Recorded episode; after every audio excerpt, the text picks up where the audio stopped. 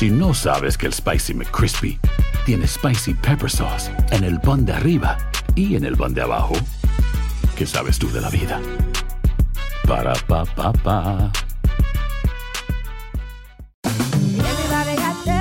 En JCPenney tenemos infinidad de regalos para el Día de las Madres hasta el domingo. Ahorra hasta 40% en todo Liz Claiborne y vístela de pieza a cabeza con la última moda. Además, aprovecha las ofertas Yes Please, con diamantes y piedras preciosas a 25 dólares para miembros de JCPenney Rewards. ¿Aún no eres miembro? Inscríbete. Es fácil y gratis. Y regálale a mamá todo lo que se merece. JCPenney. Vale la pena. Ofertas válidas hasta el 12 de mayo en selección de estilos. Aplican otras exclusiones. Joyería se excluye de los cupones. Detalles en la tienda jcp.com.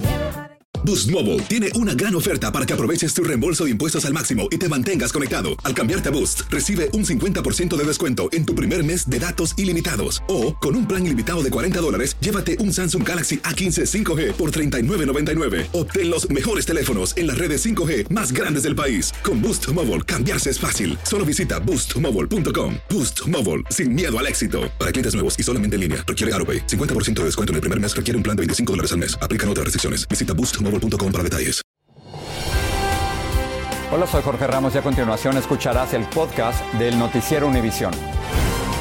El programa de noticias de mayor impacto en la comunidad hispana de Estados Unidos. Buenas tardes. Apenas se han emitido 400 mil votos en las elecciones de Iowa y New Hampshire en los últimos días, pero Donald Trump y Joe Biden, Jorge, ya están actuando como los nominados de sus respectivos partidos. Esta es la información que tenemos. Trump derrotó por amplio margen a Nikki Haley en la primaria republicana de New Hampshire, mientras que Biden entró en primer lugar en la demócrata a pesar de que no se postuló formalmente en ese estado. Sin embargo, Haley dice que no se da por vencida, sigue haciendo campaña y hoy recibió duras críticas de parte de Trump. Blanca Rosa Vilches está en Manchester, New Hampshire.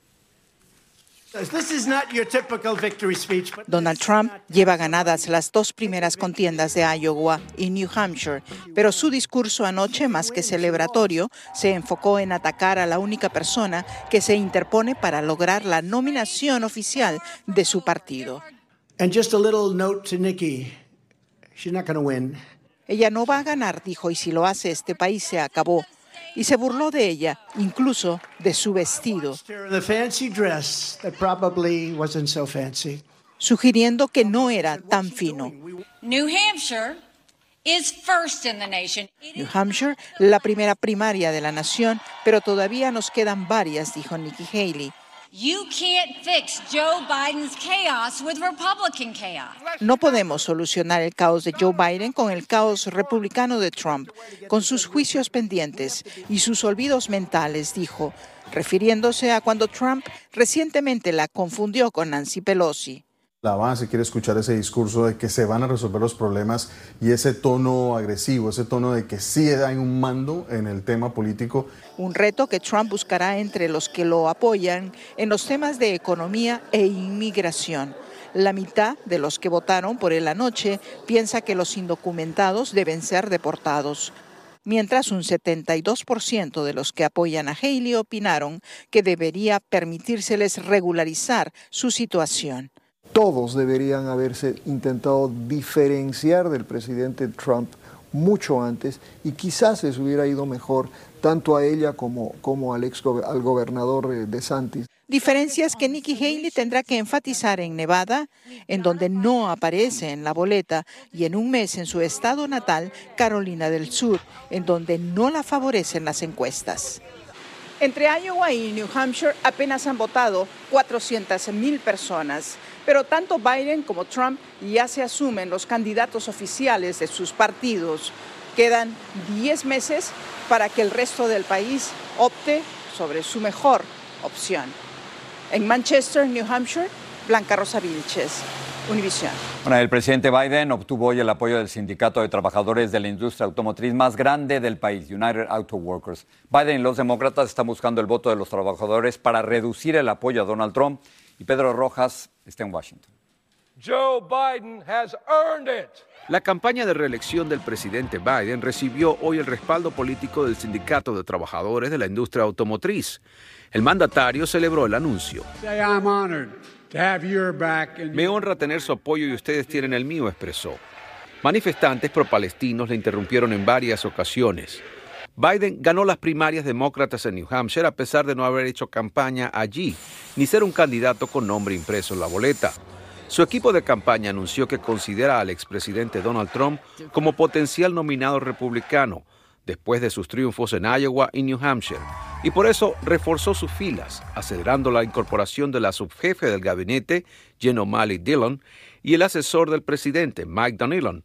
La Casa Blanca aún no especifica cuándo saldrán del gobierno. Va a ser en las próximas semanas, pero aún no tengo tiempo definido para compartir, dijo la vocera. En el acto de campaña que realizaron en Virginia, Biden y la vicepresidente Harris culparon a Trump por facilitar la eliminación del derecho al aborto en el país, enviando tres jueces ultraconservadores a la Corte Suprema. Su intención era quitar libertades y es el arquitecto, dijo Harris. La campaña Biden-Harris ahora se dispone a desplegarse por toda la nación y asegura que ahora busca persuadir a los votantes independientes. Simpatizantes de Biden dicen que él necesita reimpulsar a sus seguidores. Los independientes tienen mucho que ver en esto en este momento, pero a la misma vez tenemos que movilizar todos los demócratas. La vicepresidente Harris hizo campaña hoy en California y el segundo caballero Doug Emhoff en Illinois. En Washington, Pedro Rojas, Univisión. Sobre la frontera, el gobernador de Texas, Greg Abbott, desafía abiertamente a la Corte Suprema sobre la cerca de alambre de púas que levantó en la frontera para frenar el cruce de indocumentados desde México. En vez de quitar el filoso alambrado, como ordenaron los magistrados del Supremo, Abbott mandó a reforzarlo. Hace apenas dos días, la Corte de mayoría conservadora decidió que agentes federales podían cortarla. Reina Rodríguez tiene el reporte. En el Parque Shelby, soldados tejanos trabajan intensamente para reforzar la cerca de púas, pese a que un fallo de la Corte Suprema permite a los agentes federales cortar el alambrado. Es un poco absurdo, en cierta forma, y, y ofensivo. Eh, innecesario. Durante un breve recorrido del área bajo control del Estado desde hace dos semanas, vimos a soldados instalando el alambre incluso con cuchillas más grandes para evitar que migrantes escalen a los contenedores colocados a orillas del Río Grande. Si se quiere alguien meter una, a, un, a los Estados Unidos, van a de alguna manera. Las personas que logren ingresar por esta zona podrían enfrentar consecuencias legales. Como nos dice el sargento René Córdoba, se siguen realizando arrestos. Tenemos 20 hoy en la mañana y vienen de todos dos países.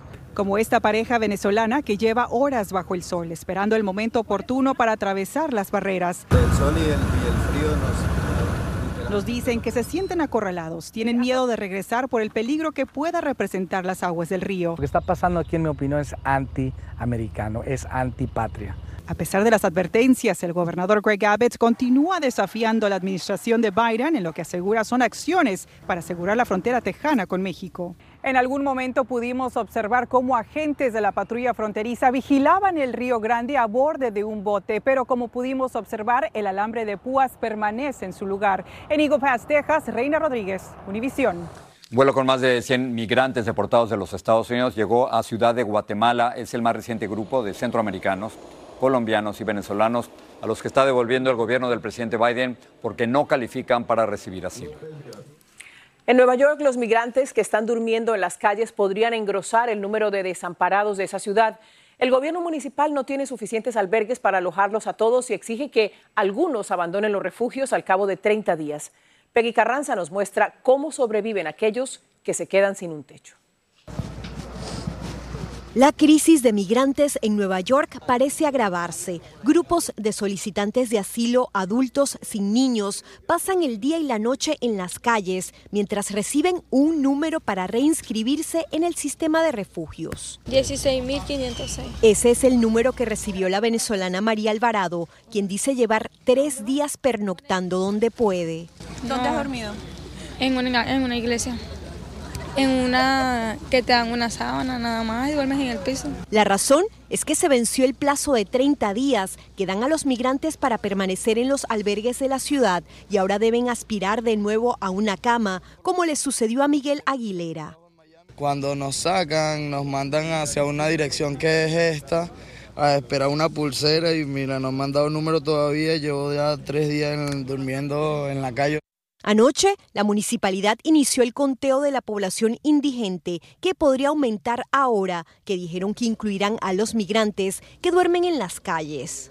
Aún así, mantienen la política que limita el tiempo en los albergues debido a costos y capacidad. Es tiempo que el gobierno federal gestione esta crisis y los deje trabajar, dijo el alcalde Eric Adams. Lo que parece apremiar para este grupo que sabe le quedan varios días más en la intemperie, comiendo con la ayuda de iglesias y usando baños públicos. Me dijeron que mañana es que me iban a asignar un número, pero van por el 16.300 y pico. Tienen mis amigos pues 18.000.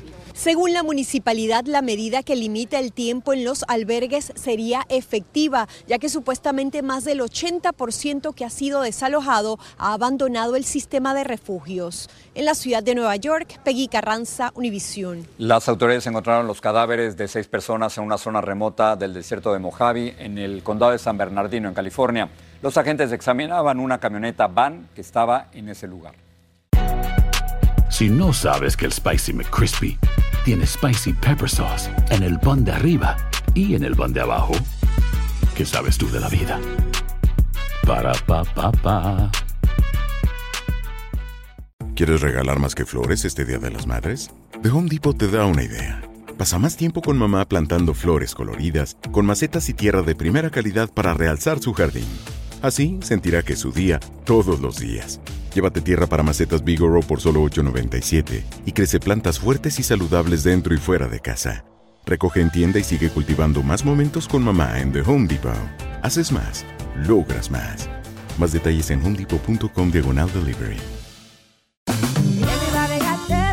JCPenney tenemos infinidad de regalos para el Día de las Madres hasta el domingo. Ahorra hasta 40% en todo Liz Claiborne y vístela de pies a cabeza con la última moda. Además, aprovecha las ofertas Yes Please, con diamantes y piedras preciosas a 25 dólares para miembros de JCPenney Rewards. ¿Aún no eres miembro? Inscríbete. Es fácil y gratis. Y regálale a mamá todo lo que se merece. JCPenney. Vale la pena. Ofertas válidas hasta el 12 de mayo en selección de estilos. Aplican otras exclusiones. Joyería se excluye de los cupones. Detalles en la tienda jcp.com. Gracias por seguir con nosotros en el podcast del Noticiero Univisión. Días turbulentos se le complican a Boeing por otro incidente de seguridad en sus aviones. Uno de ellos perdió una rueda cuando iba a despegar de Atlanta. Y esta tarde la Agencia Federal de Aviación suspendió el plan de Boeing de fabricar más aviones 737 MAX.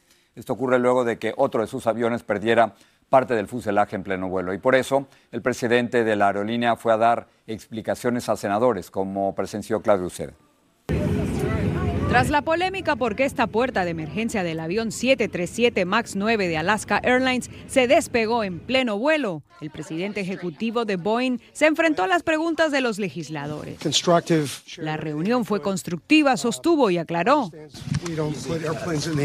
No ponemos en el aire aviones que no confiamos al 100%. Este senador de Alaska participó en las discusiones.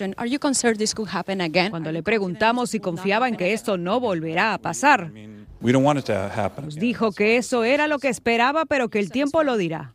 Boeing se defiende. Luego del accidente de Alaska Airlines, 171 aviones MAX 9 están inmovilizados.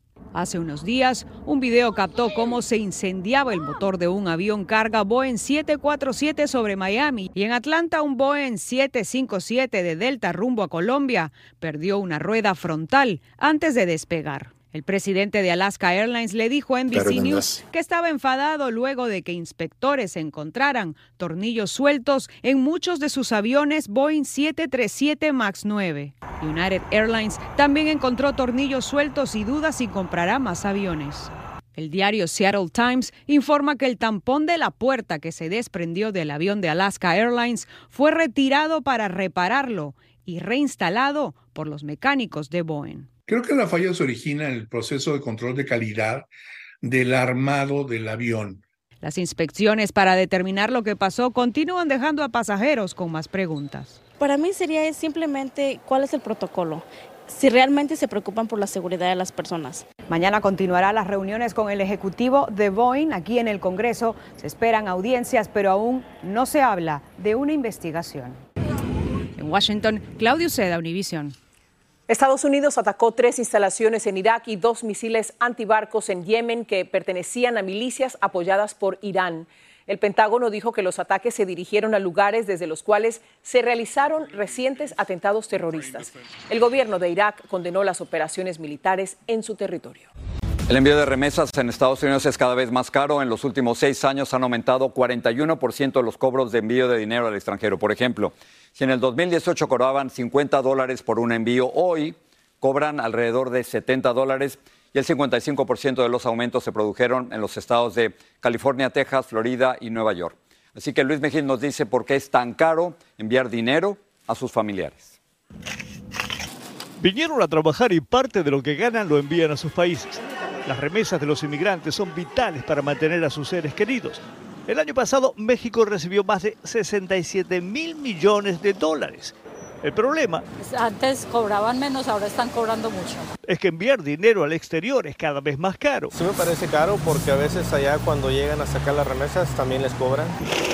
Wise, la firma que documentó los aumentos, dice que no son poca cosa. En los últimos seis años, en conjunto, los inmigrantes han perdido por lo menos 5.800 millones de dólares más en cargos ocultos adicionales. Y lo que hacen los proveedores, lo que hemos notado es que esconden precios, por ejemplo, en el, en el tipo de cambio y no les este, comentan ese tipo, de, ese tipo de precios ocultos al consumidor. Lo que molesta es la falta de transparencia. Muchos clientes no saben que están pagando cargos escondidos. Para evitar problemas, algunas agencias dicen que tienen una tarifa fija. Los precios se han establecido desde hace años y seguimos con los mismos. Okay. Lo que varía es el tipo de cambio.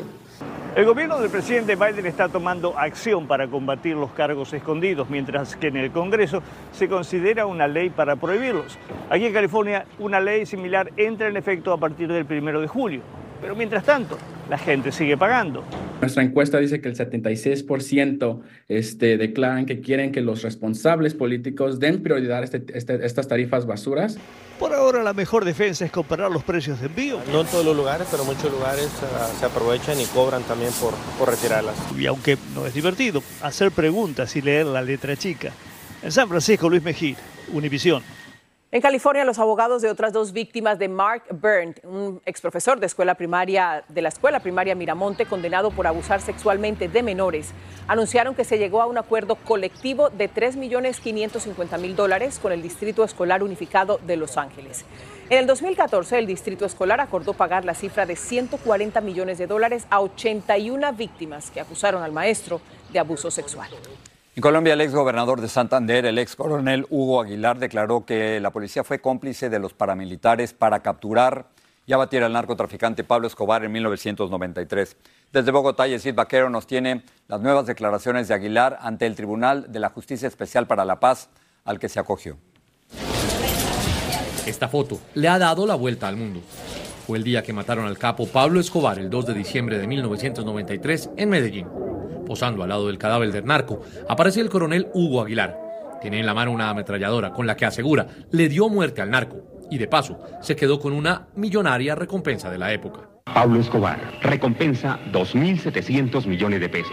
Miles de dólares con los que el oficial pasó al retiro e inició una vida de político que lo llevó a ser diputado y después gobernador. Pero en esa campaña le descubrieron vínculos con paramilitares. Estuvo preso y fue liberado. Aguilar se acogió a la Justicia Especial para la Paz y ayer, en su declaración ante ese tribunal, reveló nexos de la DEA y la CIA con estos grupos al margen de la ley. Los agentes Javier Peña de la DEA, Javier Peña Estigari, con Ramón Izaza, alias el viejo Caruso, y contó que él mismo se había inventado la banda criminal de los Pepes, que en su momento vengaba las acciones de Pablo Escobar, pero que en realidad disfrazaba las acciones de las propias fuerzas del Estado. para que no nos estuvieran inculpando porque nos iban a judicializar. Pasó un policía que tenía un Jim Pepe. Digo, mire, ahí está la sigla. Los que están haciendo eso son los Pepes, perseguidos por Pablo Escobar. En el año 2015, cuando Aguilar quedó en libertad, fue condenado a pagar una millonaria indemnización a las víctimas y respondió que no le alcanzaba el dinero para eso. Pero pocos días después fue visto en este lujoso Porsche Boxster que tenía a nombre de otra persona. A la escandalosa vida del cuestionado exoficial de la policía se suma una declaración bastante particular. Aseguró en cámara que se robó la pistola de Pablo Escobar. Y la pistola sí se la cambié. Por la historia, la pistola yo la conservo. El arma debería estar a buen recaudo de alguna autoridad. El cuestionadísimo oficial retirado aseguró que jamás recibió un centavo de los paramilitares, que el apoyo electoral era otra cosa y que su patrimonio era únicamente fruto de su trabajo. En Bogotá, Colombia, Yesid Vaquero, Univisión. En Argentina, los sindicatos convocaron este miércoles al primer paro nacional contra la gestión del presidente Javier Milei. La huelga fue organizada por la Confederación General del Trabajo y varios movimientos sociales. Hubo manifestaciones frente al Congreso donde se tramita un decreto de Milei que busca eliminar el modelo de gestión económica que ha llevado al país a una profunda crisis. El príncipe Edward conoció al que se considera el animal terrestre vivo más viejo del mundo, la, tortuga Jonathan. Fue durante un viaje reciente a la isla de Santa Elena, tal como lo hizo su madre, la reina Elizabeth, en 1947. Jonathan ha conocido a miembros de la realeza que se remontan a generaciones anteriores hasta el padre y la madre de Elizabeth.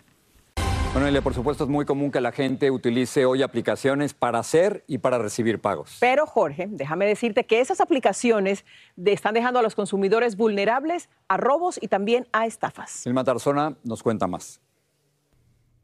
Las aplicaciones Venmo, y Cash App están drenando las cuentas bancarias de las personas. Así lo denunció el fiscal de distrito de Manhattan. Uh, Nos sentimos vulnerables, inseguros los carteristas del pasado ahora van directamente por su teléfono celular porque saben que es la llave que abre todas las compuertas de sus claves electrónicas y sus finanzas. Es bastante preocupante porque, mira, pueden, si logran entrar a todos tus datos y toda tu data de, de, información y qué sé yo, pueden hacer un desastre. Las autoridades dicen que los delincuentes se han vuelto muy hábiles y aprovechan instantes como cuando una persona le pide a un desconocido en la calle que le tome una foto y le entregan el teléfono muchas veces desbloqueado. En ese instante, el ladrón usa el Venmo o Cel o Cash App del usuario y se envía dinero a sí mismo, es decir, deja a la persona con la foto, pero sin plata. No poder confiar ahora tampoco en nadie, que alguien te pida un que le puedas dar el teléfono a alguien para que te tome una selfie, una foto y que simplemente salgan y se lo lleven, pues, o, o que hagan transacciones en un momento es complicado. Cambien la contraseña inmediatamente. Rod Soto, experto en seguridad cibernética, dice que nunca se debe entregar el teléfono a nadie después de poner la contraseña. Si usted va a, dar el teléfono a alguien para que le tome foto, asegúrese de que el teléfono esté bloqueado y que así tomen la foto no puedan accederlo y no puedan usar las aplicaciones. Recuerde que para tomar una foto usted no tiene necesidad de desbloquear su teléfono, simplemente puede presionar el icono de la cámara o puede deslizar la pantalla. Soto dice que los usuarios de las aplicaciones están desprotegidos. Entonces usualmente es fácil cometer crimen, especialmente fraude, porque es difícil recuperar el dinero.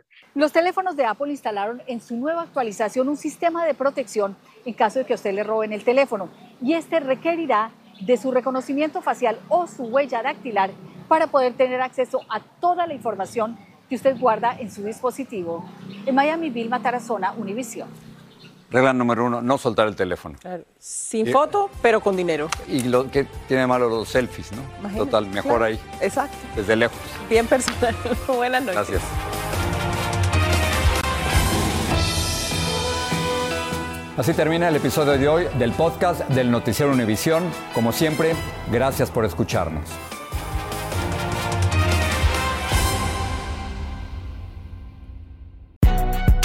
Si no sabes que el Spicy McCrispy tiene Spicy Pepper Sauce en el pan de arriba y en el pan de abajo, ¿qué sabes tú de la vida?